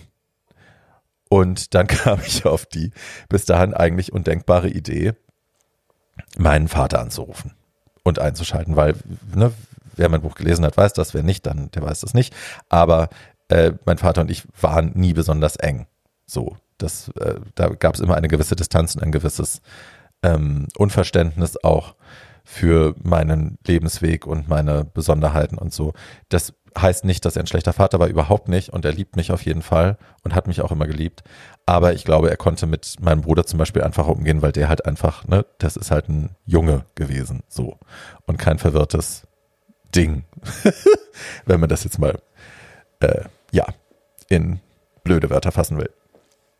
Ähm, genau, und aus dem Grund habe ich dann meinem Vater eine E-Mail geschrieben, in dem ich alles erklärt habe. Ich habe geschrieben, pass auf, ich bin HIV-positiv, frisch getestet und ich brauche jemanden, der mich stützen kann und finde niemanden und ich möchte, dass du das bist. Ähm, und ich weiß, du bist jetzt enttäuscht und ich weiß, du bist zornig und es wäre super, wenn du all das mit dir selber ausmachen kannst, bevor du dich bei mir meldest und ähm, mich dann aber anrufst. Und dann rief er eine halbe Stunde später an und hat direkt gesagt, okay, was, was soll ich machen? Was brauchst du von mir? Und hat sich dann eine Woche freigenommen, tatsächlich, ist dann nach Berlin gekommen und ähm, war dann einfach für mich da. Und das war irre gut. Also allein die Tatsache, dass er sich eine Woche frei nimmt, für mich eine Woche Urlaub nimmt. Ähm, und extra die Reise nach Berlin macht und dann, ja, aber es, also es war genau das, was ich gebraucht habe. Und mein erster Gang war, ich habe ihm dann auch einen Termin bei Schranz gemacht, ich hab, äh, bin da mit ihm hin und ich glaube, er hat nicht gerafft, warum. Erstmal und dann waren wir da drin ähm, und dann werden, werden unsere Namen aufgerufen und ich sagte, ja, dann geh da mal rein. Und er weiß, du kommst nicht mit. Und ich sage, nee, nee, ich glaube, das ist äh, besser, wenn du da alleine reingehst. Und sagt er, warum? Sagt, naja, du wirst Fragen stellen wollen, die du wahrscheinlich nicht stellst, wenn dein Sohn direkt neben mir, neben dir sitzt. Also, ne, was Lebenserwartung angeht, Krankheitsverläufe, all diese Dinge. Du wirst mich vielleicht schützen wollen und dann nicht die Fragen stellen, die du eigentlich stellen musst. Und ähm, dann hat er so mit den Schultern gezuckt, ah, okay, und ist da rein und kam dann, ich glaube, Viertelstunde, 20 Minuten später kam er wieder raus, hatte, glaube ich, zu erinnern, so leicht gerötete Augen, hat dann nur gegrinst und gesagt, du bist ein, ein klugen Sohn. Das war das Richtige. Und, ne, weil der hatte dann eben auch in dieser kurzen Zeit alles erfahren, ähm, was die Medizin mittlerweile in der Lage war zu tun. Weil, ne, meine Generation, meine Elterngeneration, diese, alle Leute, die damals gelebt haben, haben, glaube ich, oder weiß ich, die die Idee davon, was HIV ist, was AIDS ist und wie der Krankheitsverlauf ist, aus dem Film Philadelphia bekommen. Und das war ja nun ein dramatischer Krankheitsverlauf, ein schlimmer Krankheitsverlauf, der auf jeden Fall tödlich endet, ohne irgendeine Art von Hoffnung. Und das war damals ein realistischer Krankheitsverlauf. Aber nun waren wir ja 20 Jahre später. Oder 15. I don't know. Ähm, ne? Also es war natürlich eine ganz andere Welt. Aber warum, also er war natürlich nicht auf dem Stand der Forschung, warum auch? Betrifft ihn ja nicht in seiner, in seiner Wahrnehmung. Ja, und er war dann also, er wusste jetzt also, alles klar, mein Sohn stirbt nicht. Ähm, der muss jetzt irgendwann muss er Tabletten nehmen, aber bis dahin ist wohl noch eine Weile. Und wenn er die Tabletten nimmt, hat er die gleiche Lebenserwartung wie alle anderen auch und alles ist hübsch. Ähm, und dann haben wir einfach ein paar Tage zusammen noch verbracht, haben meine Wohnung ein bisschen hübsch gemacht und ich habe, dann ist er wieder nach Hause gefahren und ich habe mich nie in meinem ganzen Leben meinem Vater so nah gefühlt wie in diesen Tagen. Und ähm, ja, unsere Beziehung ist seitdem verändert und tiefer und ne, inniger. Und dafür bin ich ihm auf Ewigkeit dankbar. Und ich habe dann erstmal Pause gemacht von allem. Ich habe weil ich hatte so in meinem Freundeskreis die Leute, die ich kannte, die relativ schnell gestorben waren, waren häufig Leute gewesen, die so ihr komplettes Leben auf den Kopf gestellt haben, die gesagt haben, äh, ich werde jetzt makrobiotisch, ich gehe in eine Sekte, ich, äh, also ja, ich will nicht sagen, dass man sein Leben nicht umstellen soll, dass man seine Gewohnheiten nicht umstellen soll, wenn man eine heftige Diagnose bekommt. Natürlich kann man, sollte man das auch, weil man auf sich lernen muss, auf sich zu achten. Aber ich habe eben gesehen, die Leute, die am längsten überleben, sind die Leute, die die Freude nicht verlieren im Leben und den Spaß nicht verlieren. Ähm, und aus dem Grund wollte ich gucken, was in meinem Leben ist, weil es mir tatsächlich Freude bereitet und welche Dinge in meinem Leben sind, weil ich vielleicht die aus Gewohnheit mache. Also Thema Drogen, Thema Drag, Thema Ausgehen, Feiern, Trinken. Und habe dann einfach gar nichts gemacht. Habe gesagt, ich, also ich bin weiter arbeiten gegangen, natürlich. Ich habe weiter auch meine Freunde getroffen, aber ich habe aufgehört zu trinken, ich habe aufgehört Drogen zu nehmen, ich habe kein Drag mehr gemacht, bin nicht mehr ausgegangen, gar nichts. Für, ich würde sagen, mindestens sechs Monate, um erstmal zu schauen, was fehlt mir davon? Was macht mich tatsächlich glücklich, wenn es wieder in mein Leben kommt und wo bin ich vielleicht ganz erleichtert, dass ich das nicht mehr mache? Und in der Zeit saß ich zu Hause und hatte nichts zu tun und wahnsinnig viel Energie und war so ein bisschen manisch und habe irgendwie nach Projekten gesucht, mich zu beschäftigen. Und in dieser Zeit ist tragisch aber geil das erste Buch, der erste Entwurf entstanden, äh, weil ich unbedingt schreiben wollte. Ich wollte immer schon schreiben, aber oder ich habe auch immer schon geschrieben. Ich habe immer Songtexte und Lyrik und so geschrieben. Ähm, aber ich wollte immer ein Buch schreiben und habe versucht, einen Roman zu schreiben, habe gemerkt, das kann ich überhaupt nicht. Habe dann zwei Fernsehserien, also zwei Formate quasi geschrieben, die natürlich in der Schublade gelandet sind und dachte dann, okay, was kann ich denn noch schreiben? Und mir wurde immer wieder gesagt von anderen Schriftstellern, ähm, oder es liest man auch immer, wenn andere Schriftsteller interviewt werden, Briefe äh, beantworten von jungen Schreibern, von jungen, hoffnungsvollen Menschen, die gerne Literaten werden wollen. Ähm, der Konsens ist immer, write what you know. Schreib über das, was du kennst. Denn da kennst du dich aus. Das ist erstmal, um reinzukommen, das Einfachste. Da habe ich gedacht, okay, worüber weiß ich mehr als über mein eigenes Leben? Äh, und habe dann mich hingesetzt und habe angefangen, tragisch aber geil zu schreiben. Hatte das in, ich weiß nicht, sieben Wochen oder so hatte ich das dann fertig. Und äh, hatte dann einen Verlag gefunden, der das, also die hatten lustigerweise mich angeschrieben zu der Zeit, ob ich nicht was zu verlegen hätte. Und ich so, äh, ja, hier. Und ähm, Mühlenhaus Verlag hieß das, glaube ich. Mühlenhorst, Mühlenhaus, irgendwie sowas. Ähm, die sind dann kurz danach bankrott gegangen. Also nicht wegen meines Buches, aber ja, das Ding fuhr an die Wand. Äh, und dann habe ich, wie das häufig so meine Art ist, wenn es beim ersten Mal nicht sofort auf Anhieb klappt, dann äh, bin ich groß enttäuscht und leg's in die Schublade. Und da lag es dann auch lange, bis ich es dann 2012 wieder ausgegraben habe und ein bisschen ergänzt und umgeschrieben habe und dann zum ersten Mal released habe. Ähm, ich konnte erstmal gar keinen Sex haben, zum Beispiel. Ich habe mich so seuchig und toxisch und giftig gefühlt. Ich hatte das Gefühl, in mir wuchert ein war ja auch so, ein Virus, ein toxisches, seuchiges Virus, das äh, alles, was aus meinem Körper rauskommt, alles, was in meinem Körper fließt, verseucht hat. Mein Blut, mein Sperma, alles.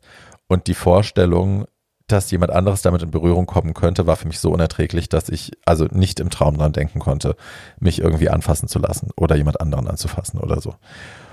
Und es hat lange gedauert, also sicherlich ein Jahr, bis ich das, oder war es ein Jahr? Ich glaube, es war ein Jahr. Doch, es war ein Jahr, meine ich.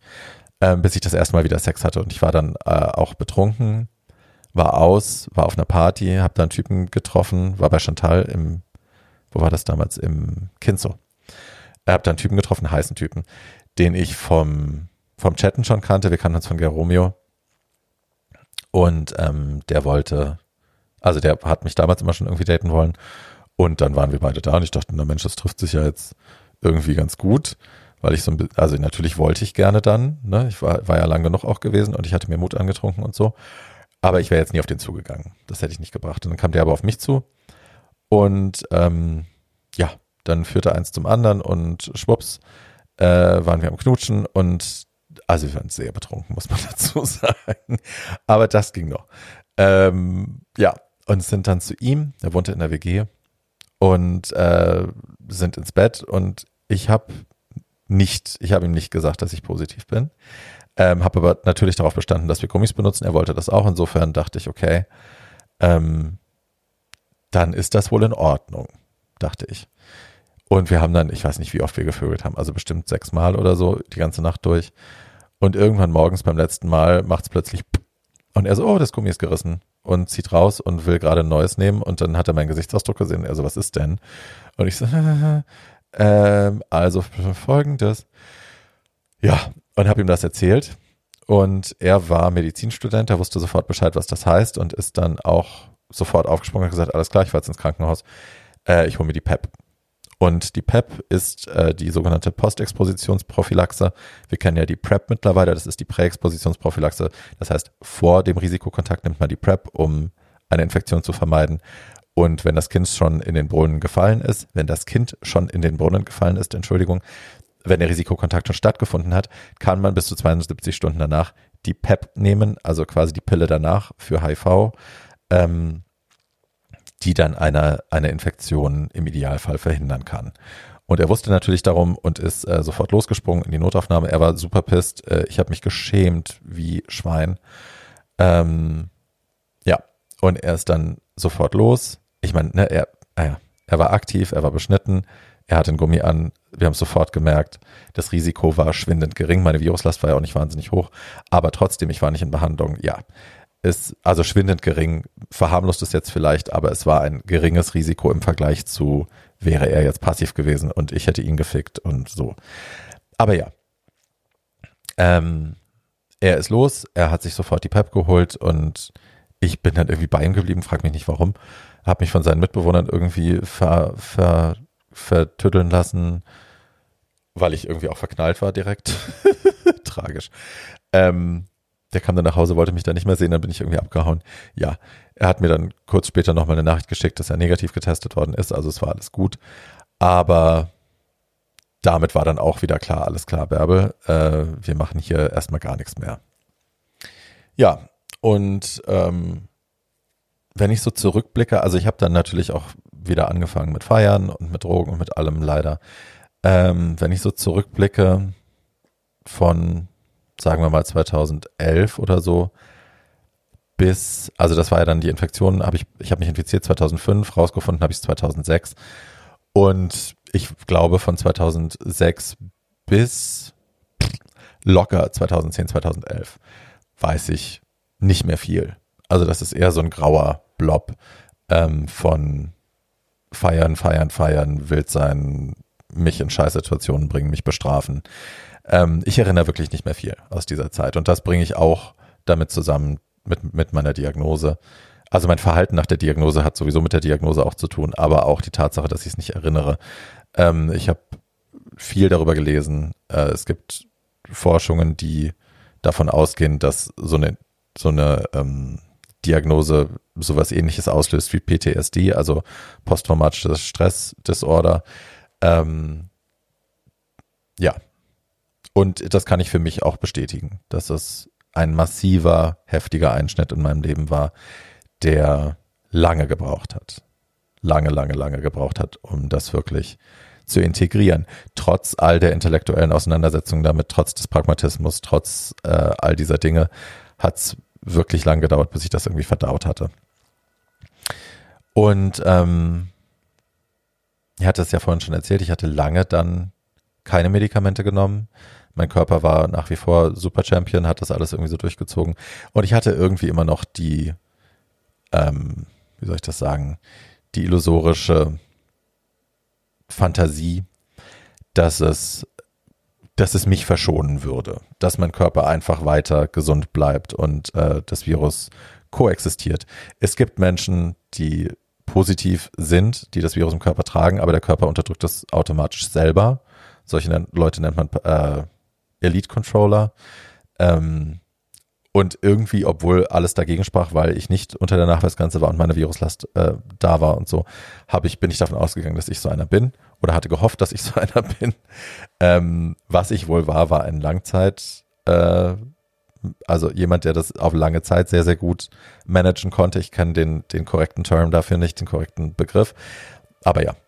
Und irgendwann, zwar, ich meine, das war 2013, 13 oder 14, ich glaube 13, 13.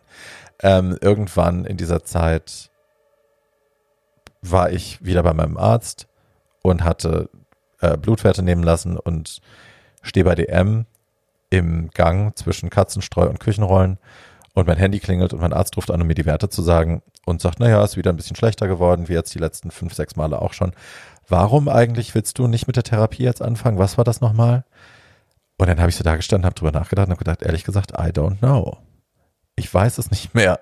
Also ich weiß, was ursprünglich mal die Idee war, aber es ist ja nun offensichtlich, dass das nicht, nichts mit der Realität zu tun hat, dass das Magical Thinking ist. Und dann habe ich gesagt, weißt du was, äh, ich fange jetzt an mit den Medikamenten. Und dann haben wir uns verabredet, ich bin am nächsten Tag dahin. Dann haben wir verschiedene äh, Medikamententypen besprochen, äh, was kommt in Frage, was kommt nicht in Frage. Es war klar, dass ich nichts nehmen kann, was äh, eventuell Depressionen fördert, weil manche von diesen Medikamenten können diese Nebenwirkungen haben und ich habe halt nun mal schon Depressionen, deswegen nein, danke. Ähm, so, und dann haben wir das so durchgesprochen und dann hatte ich, ich glaube, Genvoya war mein erstes Medikament, ja. Das war damals das Neueste vom Neuen und ähm, das habe ich dann mit nach Hause genommen, habe dann die erste Tablette genommen und das war's. Und ich hatte mir das so wahnsinnig, also ich hatte mir den Moment viel krasser vorgestellt, als er war. Ich habe gedacht, das wird äh, emotionsschwanger, es wird dramatischer, es ist, hat irgendwie mehr Bedeutung. Und es hatte halt keine. Es war einfach nur so, okay, ich nehme jetzt eine Tablette und damit hat sich das Thema gegessen. Ähm, ich muss dazu sagen, ich hatte Nebenwirkungen. Also es gibt verschiedene Nebenwirkungen, die man haben kann. Manche Leute tragen, klagen über Kopfschmerzen, andere, es gibt Medikamente, bei denen man Gewicht zunehmen kann. Es gibt Medikamente, die antidepressiv machen, wie ich schon sagte. Äh, manchmal so Fingerweh. Ähm, und was, worüber viele Leute klagen, ist eben äh, die Verdauung. Das ist da damals noch sehr häufig zu, upsie, mein Handy runtergefallen, Entschuldigung, äh, zu Verdauungsstörungen kam. Und da war ich auf jeden Fall einer davon. Also ich hatte, ähm, ja, man hat mich dann die nächsten Monate viel, viel rennen sehen immer, weil ich äh, plötzlich ähm, schnell eine Toilette braucht. so. Aber ähm, ja, das war die einzige und das war irgendwann auch ausgestanden und ich habe jetzt vor, ich glaube, zwei Jahren gewechselt auf Pictavi und ähm, das nehme ich seitdem und habe für mein Empfinden gar keine Nebenwirkungen mehr. Also es kann sein, dass die letzten zehn Kilo, die ich zugenommen habe, ähm, weil die sich, also das überschneidet sich zeitgleich auch ungefähr mit dem Moment, als ich angefangen habe, das Medikament zu nehmen, mit dem Medikament zusammenhängt. Äh, das lässt sich nicht komplett ausschließen. Andererseits habe ich einfach auch ein gestörtes Essverhalten. Ich habe halt Essstörungen und äh, ne, das jetzt aufs Medikament zu schieben. Und es ist das beste Medikament, das man nehmen kann. Wohl momentan. Das ist auch das, was in die Depotspritze gepackt wird. Also der gleiche Wirkstoffkomplex. Ähm, ich würde da ich würde es nicht ändern. So, ich hätte es dann auch genommen, vielleicht hätte ich dann zu der Zeit weniger gefressen oder so. Oder hätte früher mit Weight Watchers angefangen, wer weiß. Ja.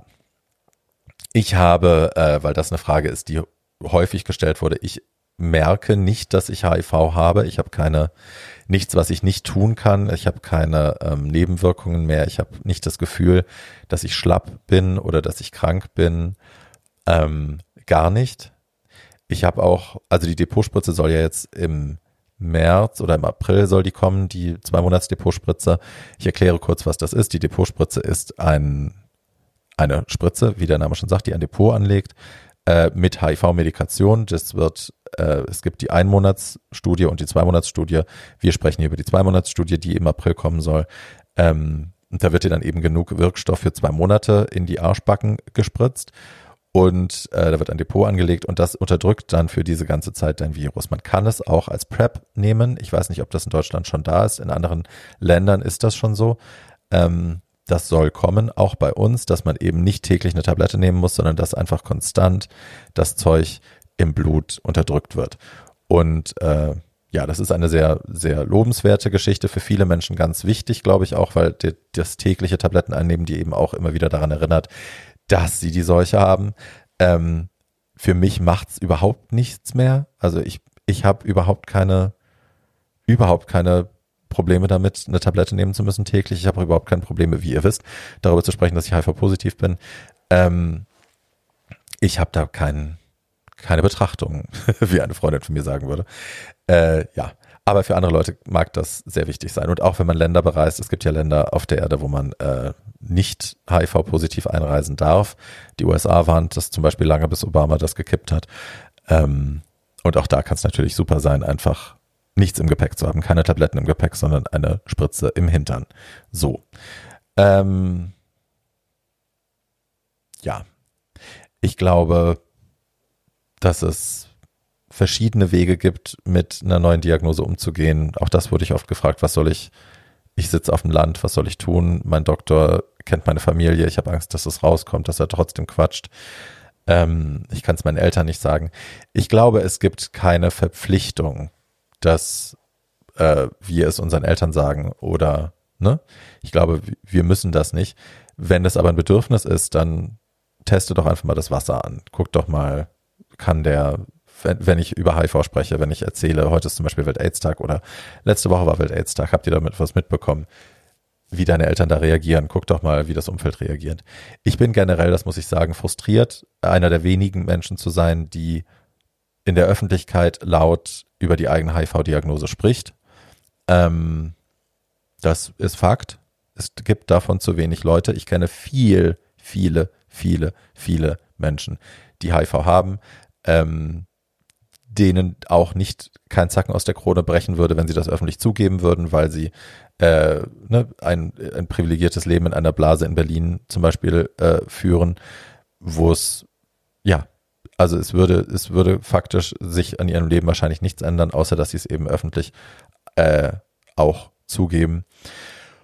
Und ne, ich glaube, wir bauen Stigmatisierung nur ab, wir bauen das, das HIV-Stigma nur ab, je, wenn, wenn die Leute endlich kapieren, dass es was ganz Normales ist. Und das wird eben nicht passieren, solange wir alle ein Geheimnis daraus machen, sondern es passiert erst, wenn es eine öffentliche Normalität dazu gibt. So. Was habe ich zu HIV noch zu sagen? Zu meiner Journey eigentlich nichts mehr. Das wisst ihr jetzt alles. Ich würde, klar, wenn ich zurückgehen könnte und diese Nacht ungeschehen machen könnte, würde ich es tun. Ich habe aber auch keine, also hätte ich drei Wünsche frei, wäre einer davon definitiv nicht dafür äh, geearmarkt äh, oder vorgesehen, mir ein, ein virusfreies Leben wieder zu ermöglichen. Ich störe mich nicht dran. Ich habe natürlich ein privilegiertes Leben, weil ich Zugang zu Medikamenten habe, weil mein Körper das gut handelt. Es gibt Leute, für die ist das ganz anders. Ähm, aber ich für mich störe mich nicht mehr an HIV. Sollten es, sollte ich Menschen kennenlernen, das gab es natürlich ähm, auf, ne, wenn ich früher Online-Dating und so äh, Typen, die sich in mich verknallt hatten, irgendwie nach einer Weile hin und her chatten, die dann irgendwie mich plötzlich nicht mehr treffen wollten, als ich mit der HIV-Geschichte rausgekommen bin. Ähm, Klar gibt's das. Und natürlich habe ich das viel davon erfahren. Aber das sind auch Leute, mit denen ich dann eventuell einfach nicht, nicht weiter Kontakt haben will heute. Also da bin ich, bin ich, bin sehr wählerisch geworden, was das angeht. Wenn meine Infektion für dich ein Problem ist, dann hast du in meinem Leben auch vielleicht einfach keinen Platz. Punkt. Und Bums und auf Wiedersehen. So. ja. Ähm, ich habe den Livestream mit, äh, mit Ingo, das war ja riesig angekündigt und wir haben uns riesig vorbereitet. Ich habe wirklich, also ewig lang daran gearbeitet. Wir haben ganz tolle Interviews im Vorfeld schon gemacht, Video-Interviews mit Riccardo Simonetti, mit Max Appenroth. Wir hatten den Basti von Prince Charming, Bastian Castillo aus meinem letzten Podcast live zugeschaltet. Und ähm, wir haben so viele Leute im Studio gearbeitet. Wir haben mit drei Kameras gefilmt. Es wurde live geschnitten. Wir hatten äh, ne, also es war wirklich, es war wirklich alles super vorbereitet. Wir haben mehrere Teststreams gemacht, um zu gucken, ähm, ob alles funktioniert, ob der Ton funktioniert. Und alles war geil. Bis in dem Moment, wo ich mich hingesetzt habe und wir angefangen haben, das Interview zu führen, plötzlich lief der Ton nicht. Und panisch, panisch, panisch rannten alle hinter den Kameras rum, haben Kabel gerissen, rein und rausgesteckt. Und es wurde nicht klar, woran es hängt, was, was der Fehler war, ähm, was passiert ist. Keiner konnte es richtig sagen und ähm, der Fehler hat sich auch nicht aufgeklärt. Wir haben dann den Livestream, obwohl schon so viele Leute gewartet haben und zuschauen wollten, mussten wir ihn dann äh, von YouTube auf eine andere Adresse legen, auf eine Facebook-Adresse, die erstmal die Leute auch nicht gefunden haben. Dann haben wir noch ein, ein shittiges Instagram Live äh, über meinen Kanal dazu geschaltet, weil wir gehofft haben, dass da zumindest ein paar Leute was sehen können. Aber es war alles in allem eine herbe Enttäuschung für uns, die wir da uns lange vorbereitet haben. Und ähm, ja, wir haben aber das ganze Ding mitgeschnitten und es haben am Ende ja viele Leute auch äh, wirklich alles verstehen können und sehen können, aber es war natürlich nicht so schön, wie wir es gerne gehabt hätten. Wir haben es aber mitgeschnitten, runtergeladen. Es wird jetzt noch ein bisschen am Ton gebastelt. Äh, ich werde auch noch mal drüber gucken im Schnitt oder vielleicht machen das auch die Jungs von Alex und Shantu, die das äh, alles gestemmt haben. Ähm, so oder so wird es den Livestream mit all den detaillierten Anfa Antworten von Dr. Ingo Ochlast äh, auch zum Angucken geben, bald auf YouTube. Ich kann noch nicht sagen, wann, weil ich nicht weiß, wann die Jungs fertig sind. Ähm, und vieles, was ihr heute gehört habt, äh, hört ihr dann da auch nochmal. Es gibt dann auch nochmal ähm, den, ja, ein paar der Fragen, ein paar der Geschichten aus meinem Leben, aus meiner Journey mit HIV. Es gibt auch äh, den Innehaltemoment mit Napoleon. Habe ich weniger geheult, aber mich hat es auch kurz im Hals gepackt. Ähm, ja, All das wird es geben, bald. Und bis dahin bleibt mir doch einfach bitte gerne gewogen. Wenn ihr noch Fragen habt, könnt ihr mir die gerne schicken an tragischabergeilpodcast.gmail.com. Und ja, nächste Woche haben wir tolle Gäste. Bin ganz aufgeregt. Ähm, ja, und bis dahin habe ich euch gerne und lieb und passt auf euch auf und macht keinen Blödsinn und schaut in meinem Shop vorbei www.barbieprecord.com. das Hörbuch gibt's jetzt nämlich zum unter den Baum legen, zum Verschenken auf einem ganz tollen USB-Stick. Super happy darüber. Ja, okay, Süßen, ich danke euch. Bis dahin. Tschüss.